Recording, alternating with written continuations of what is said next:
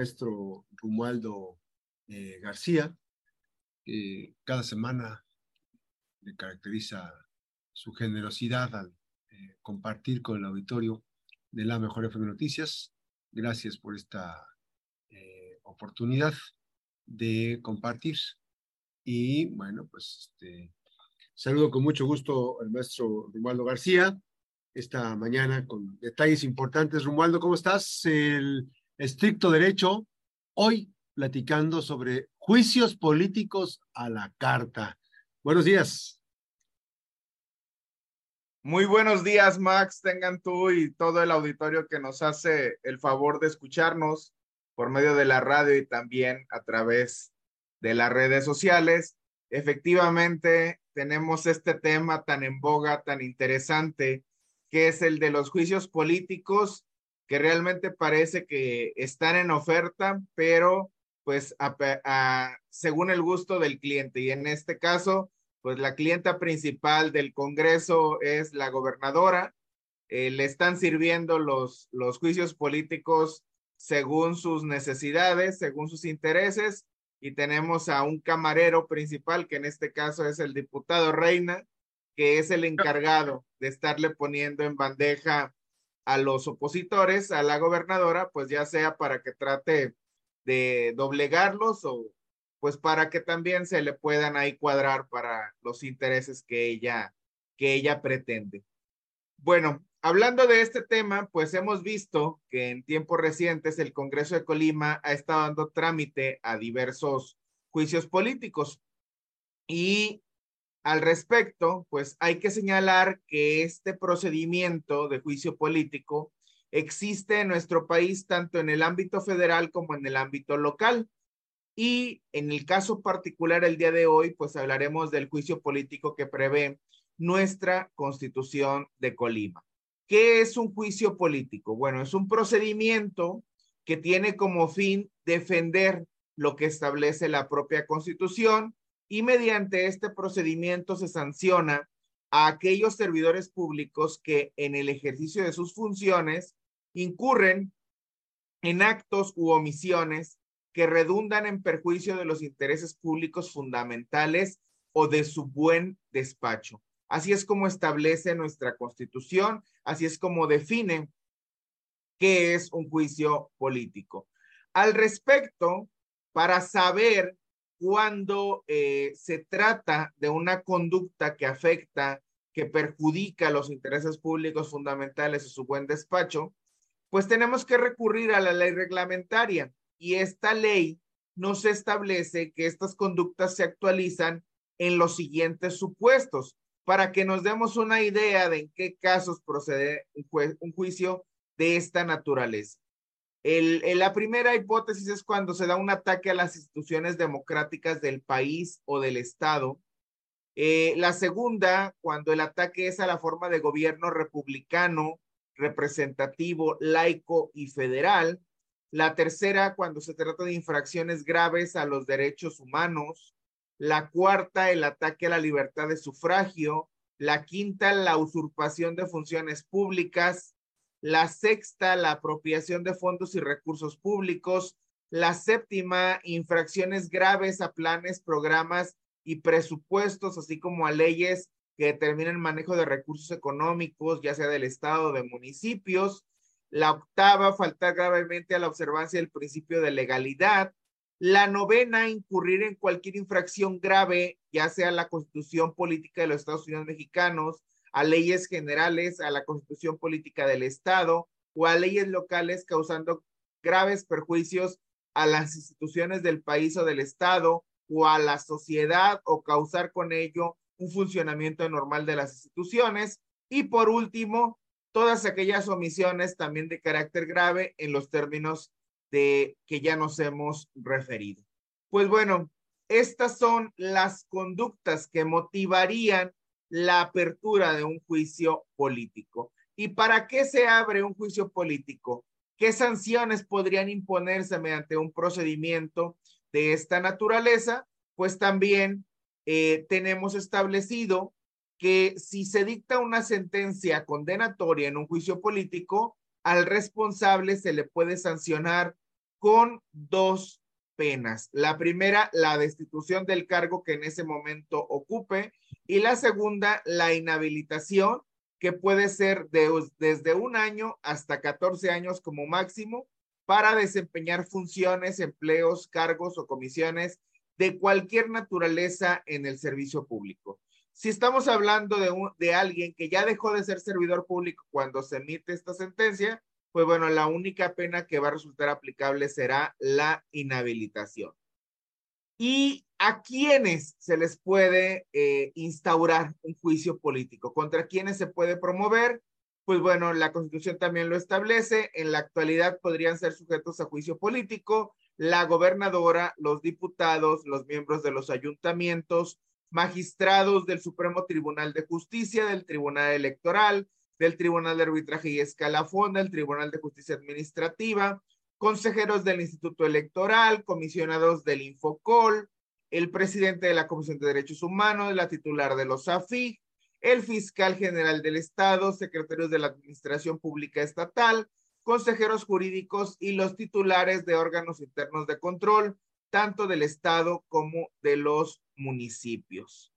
Y ¿En qué plazos se tiene que tramitar un juicio político? Pues bueno, este procedimiento, e, este es un dato muy importante porque ahorita nos vamos a dar cuenta cómo en algunos de estos juicios en los que se ha hecho tanta laraca, pues ya se está violentando esta disposición porque la constitución de Colima es muy clara al establecer que el procedimiento de juicio político solo podrá iniciarse durante el periodo en que el servidor público desempeña su cargo y a más tardar dentro de un año después de que concluyó su función pública. Ese es un primer plazo de un año para iniciarlo. Y luego también nos establece que una vez iniciado, tienen las autoridades responsables, las que intervienen en un procedimiento de juicio político, un periodo no mayor a un año para aplicar las sanciones correspondientes dentro de un procedimiento de esta naturaleza. Entonces, hay un plazo máximo de un año para iniciarlo y una vez iniciado, hay, un, hay otro plazo máximo de un año para concluirlo mediante la imposición, en su caso, de las sanciones respectivas. ¿Qué autoridades tenemos que ir a una pausa? No, no, no, está bien. ¿Qué autoridades intervienen en el trámite de un juicio político? Dos principalmente. En primer lugar, el Congreso del Estado, que va a fungir como órgano de acusación. Y en segundo término, el Supremo Tribunal de Justicia, que va a fungir como jurado de sentencia. ¿Cuándo da inicio un juicio político? Pues bueno, cuando se presenta una denuncia de esta naturaleza. ¿Quién la puede formular? Cualquier ciudadano, cualquier persona. Y también puede hacerlo el OSAFIC. La denuncia se presenta por escrito ante la Oficialía Mayor del Congreso. Se debe ratificar dentro de los tres días hábiles siguientes. Una vez que se ratifica, la mesa directiva la remite a la Comisión de Responsabilidades del propio Congreso del Estado, que en este caso la preside el diputado Armando Reina. Por eso hace rato decíamos que era el, el, camarero principal en ah. esta, en esta este, historia. Y esta comisión de responsabilidades es la que le compete sustanciar y poner en estado de resolución este procedimiento de juicio político para que el Congreso en pleno sea quien decida, previa declaración de mayoría absoluta del número de sus miembros presentes en esa sesión, si ha lugar o no a acusar al servidor público. Una vez que se hace la acusación, pues ahora será el Supremo Tribunal de Justicia quien se erija en jurado de sentencia y le corresponderá al Supremo Tribunal de Justicia aplicar la sanción o absolver, según corresponda, mediante resolución de las dos terceras partes de sus miembros presentes en esa sesión y una vez que se practiquen las diligencias que correspondan y con audiencia del acusado. Hacemos referencia a todo esto para que nuestro auditorio tenga un conocimiento este, puntual de cómo se desarrollan este tipo de procedimientos y sobre todo haciendo una revisión de lo que ha sucedido hasta ahora, pues también tengamos en claro que hasta este momento pues no ha concluido juicio político alguno. No se puede destituir, no se puede dar por inhabilitado a nadie porque apenas va la primera etapa de estos de este juicio político en el caso que nos referiremos, que es la que tuvo lugar ante el Congreso. Falta ahora la parte más importante que es la que tendrá lugar ante el Supremo Tribunal de Justicia. ¿Continuamos o voy a una pausa? Sí, adelante, adelante, hasta 35. Sí. Bueno, ¿por qué decimos que, que se trata de juicios políticos a la carta? Pues bueno, es, nos estamos refiriendo a un procedimiento legal que tiene un muy buen propósito. Es una institución jurídica muy noble que lo que persigue es la defensa de la Constitución. Sin embargo, es lo que menos se está haciendo en estos casos. Es un procedimiento que está siendo corrompido por la mayoría oficialista que actualmente tiene secuestrado el, el Congreso Estatal. Desafortunadamente, este diputado camarero, el, el diputado Armando Reina, pues le está sirviendo los juicios políticos a diestra y siniestra a la gobernadora, está prostituyendo esta figura jurídica, pues no están teniendo como finalidad defender la constitución.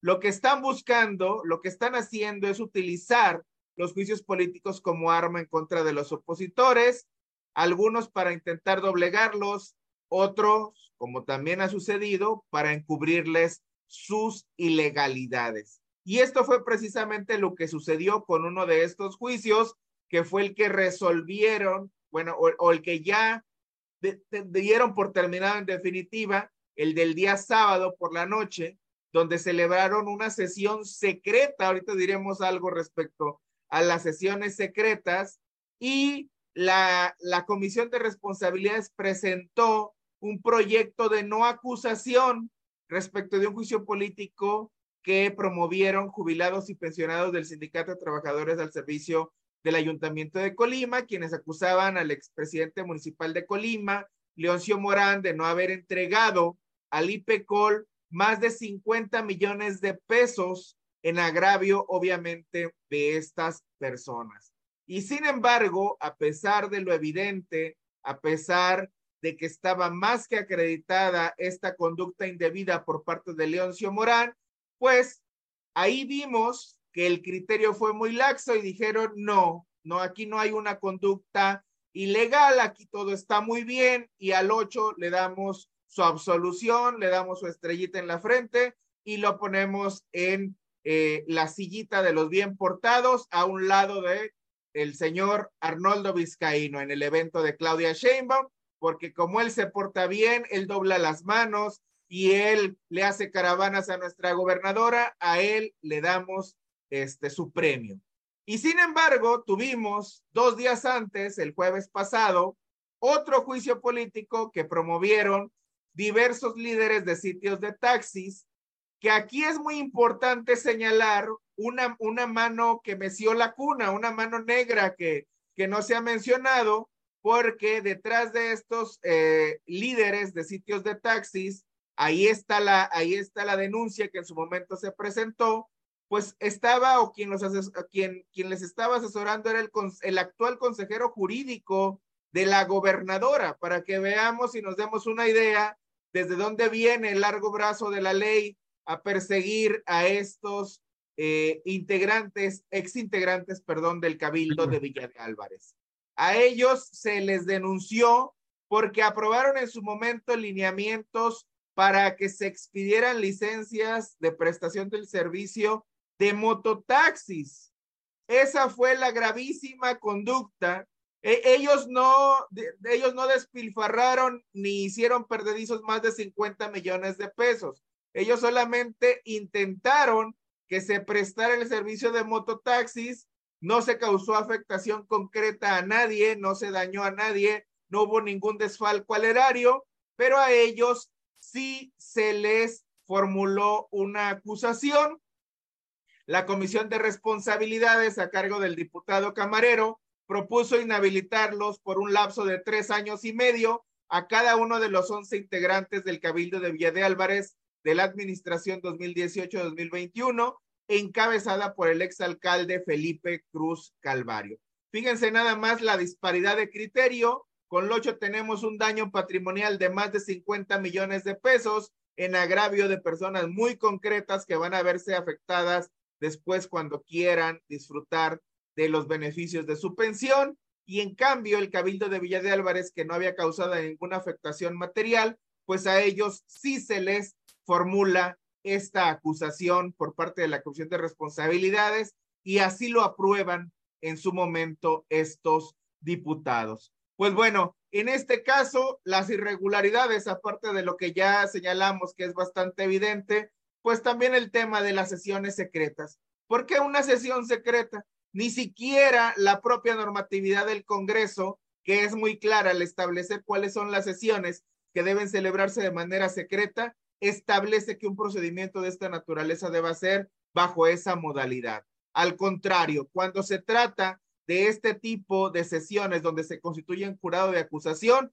dice que hay que observar la constitución política, la federal, la local, las leyes de la materia, la ley del propio Congreso y su reglamento, y ninguna de ninguno de esos ordenamientos dice que deba ser una sesión secreta. Lo quisieron hacer en secreto porque les da vergüenza, porque ya no pueden, frente a la sociedad colimense, ya no pueden con tanta ignominia, con tanta desvergüenza con la que se han conducido estos legisladores oficialistas. Por si fuera poco, estamos hablando de que estos procedimientos, lo decíamos al principio, tenían un año para resolverlos. Y tenían un año no solamente el Congreso, sino todas las autoridades involucradas. Estamos hablando de que dentro de ese plazo máximo de un año, el, el Congreso y también el Supremo Tribunal de Justicia tenía que haber emitido esta determinación de sancionar. Ya el, el propio Congreso ya se acabó el periodo, ni siquiera hay oportunidad ya de que pueda actuar el Supremo Tribunal de Justicia. Han caducado estas facultades de sancionar a estos servidores públicos. Y bueno, eso dentro de lo que cabe señalar, porque hay un sinnúmero de violaciones procesales provocadas precisamente por la incompetencia de estas personas que tiene eh, el, el, bloque oficialista en el Congreso del Estado. Nada más para que se dé el auditorio una idea muy clara. En el juicio político contra los miembros del Cabildo, acusaron a regidores que ni siquiera votaron en esa sesión. Ni siquiera votaron en la sesión, ni siquiera estuvieron presentes en el momento en que se recaba la votación del tema por el cual supuestamente les están iniciando, les están fincando esta responsabilidad. Entonces, es evidente que, que no se trata de defender la constitución, no se trata de fincar responsabilidades a nadie, porque si quisieran hacer, pues ahí, si quisieran hacer realmente eso, pues ahí tienen a la banda de Bosque Real, ahí tienen el escándalo de desvío de recursos por, por ahora el tema de, de, de que estuvieron apoyando a la Colata. Ahí tienen los casos del fiscal general y el secretario de Seguridad Pública que tienen sumida a, a Colima en la peor crisis de su historia. Ahí tienen a Nachito Peralta. Y a Nachito Peralta, pues curiosamente, todos estos temas, pues se le resbalan como si tuviera mantequilla, porque a él no le hacen absolutamente nada. A él no lo toca ni siquiera con el pétalo de una rosa. Y por si fuera poco la joya de la corona, pues ahí tienen a la gobernadora. ¿Qué esperan para iniciarle un juicio político y sancionar a la gobernadora? ¿Quieren que hablemos de servidores públicos que han violentado la constitución? La Sala Superior del Tribunal Electoral del Poder Judicial Federal se lo dijo en cuando menos tres ocasiones por sentencia firme que la gobernadora Indira Vizcaíno violó la constitución federal al acudir a hacer campaña por su partido cuando lo tiene prohibido. ¿Por qué eso no lo toman en cuenta? ¿Por qué la Comisión de Responsabilidades no actúa? ¿Por qué el Congreso no procede contra la gobernadora en esos supuestos? Yo solamente quisiera, para cerrar esta parte, que tengamos presente, que tuvieran todos ellos presente una frase que es icónica y que resulta totalmente aplicable para este supuesto. Para este supuesto. Los carniceros de hoy serán las reces del mañana. Así es. Así es, eh, ¿El otro sí, Rumaldo? El otro sí. Bueno, tuvimos también la visita de Claudia Sheinbaum y con esa visita, Morena se confirma como el nuevo relleno sanitario de la política mexicana. Además de su ya desgastada lista de abajo firmantes de siempre, pues ahora están sumando cuadros políticos de procedentes de, de otras filas, pero que la gente tiene muy bien identificados con la corrupción, con las tranzas. Todos los están reuniendo en Morena. Ya dijimos, a ver, algunos porque los compran, otros porque los coaccionan, y eso lo único que refleja, pues es la desesperación que existe en este, en este equipo de Claudia, porque Claudia ya alcanzó su tope.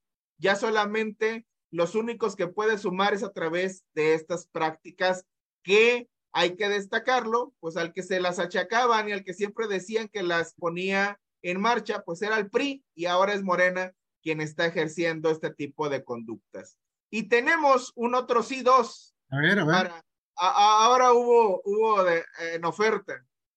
El otro sí, número dos, es que tengamos presente, como decíamos hace un momento, que la parte final de este juicio político tan interesante que está en marcha contra el, eh, el anterior cabildo de Villa de Álvarez, le va a corresponder resolverla al Supremo Tribunal de Justicia.